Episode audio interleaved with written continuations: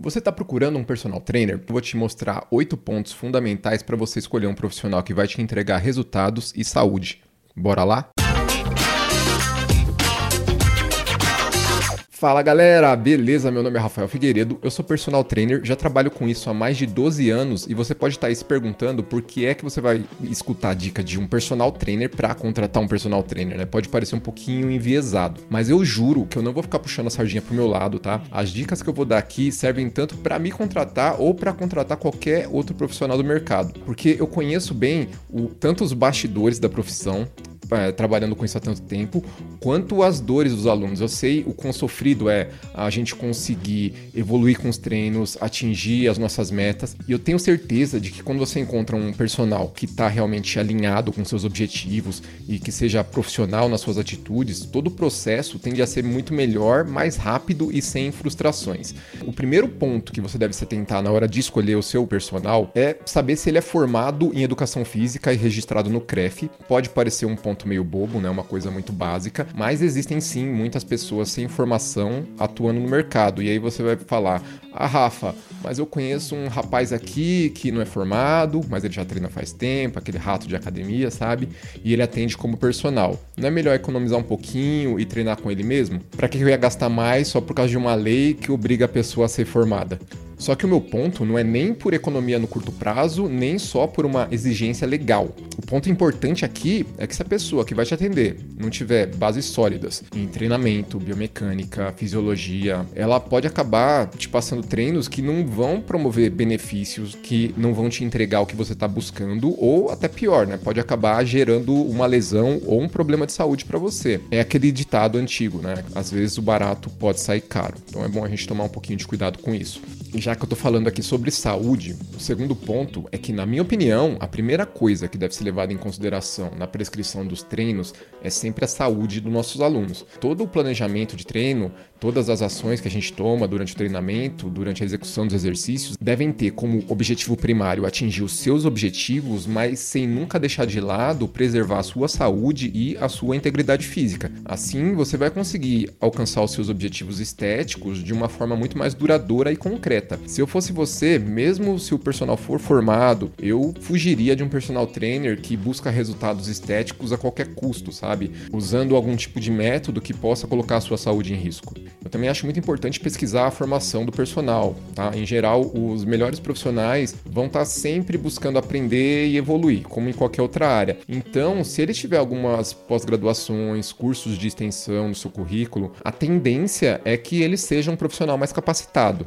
A quarta dica é que a formação acadêmica que você viu no currículo dele vai formar um par perfeito com experiência prática, tá? Então, cursos e graduações vão dar base, vão dar alicerce. Mas se o seu professor já tiver experiência de campo, com certeza ele já conhece os atalhos para te dar os melhores resultados no menor tempo possível. E isso sempre vai ser bom também. Uma outra coisa que eu tenho para falar para vocês que eu acho realmente muito importante é desconfie de profissionais que são tudo em um, sabe? Aquele cara que te promete prescrever a sua dieta, a sua suplementação, remédios, só falta ele fazer a planta da sua casa e declarar seu imposto de renda. Tome cuidado se ele oferecer resolver qualquer coisa que fuja da área de formação dele, a não ser que ele também seja formado em nutrição, em medicina, nessa outra área que ele está se metendo, senão a regra é aquela básica de cada um no seu quadrado. Bons profissionais vão se ater à sua área de formação. Ponto. Tá? Eles vão indicar profissionais capacitados para suas necessidades específicas que fogem da área de formação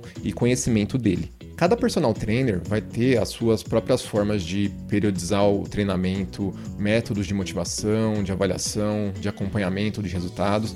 E eu acho muito válido conversar bem com o profissional que você está contratando para explicar exatamente seus objetivos em relação aos treinos e perguntar como ele trabalha, quais são as metodologias de treino que ele domina e aplica. Assim você vai conseguir enxergar se o caminho que ele utiliza vai de encontro aos seus objetivos. A melhor forma de conhecer e avaliar o seu personal trainer é bater um papo presencialmente ou no mínimo por vídeo se possível, até fazer uma aula teste com ele. Assim, você vai poder conversar pessoalmente, avaliar a forma dele dar aulas, de corrigir, de te motivar. Isso também é importante para você descobrir se você acha que ele é uma pessoa legal, agradável de ter por perto, porque eu não sei você, mas a maior parte das pessoas, pelo menos no início, não acha que treinar é a coisa mais legal do mundo. E ter que fazer isso com uma pessoa que você acha chata não vai ser interessante como vocês vão ter que conviver por um bom tempo durante os treinos, é importante vocês se darem bem. Eu acho que as pessoas confundem muitas vezes preço com valor. Preço e valor de um serviço não são a mesma coisa. Muitas vezes, um preço baixo também significa baixa qualidade. E o preço que o personal trainer cobra vai depender da formação dele, da qualidade técnica que ele tem, da região que ele está atendendo. Nem sempre o mais caro é o melhor. Como qualquer outro serviço que a gente vai contratar, precisa caber no nosso bolso. Mas é interessante desconfiar de valores muito baixos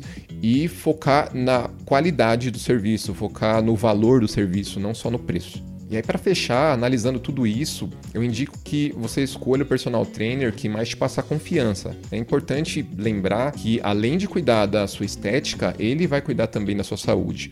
E fazer uma boa escolha vai te poupar de bastante dor de cabeça, de frustração, de não atingir os resultados que você espera ou, como eu falei antes, de ter uma lesão por ele ter aplicado exercícios ou métodos de treinamentos que não são próprios para você agora. Boa sorte aí na escolha, bons treinos.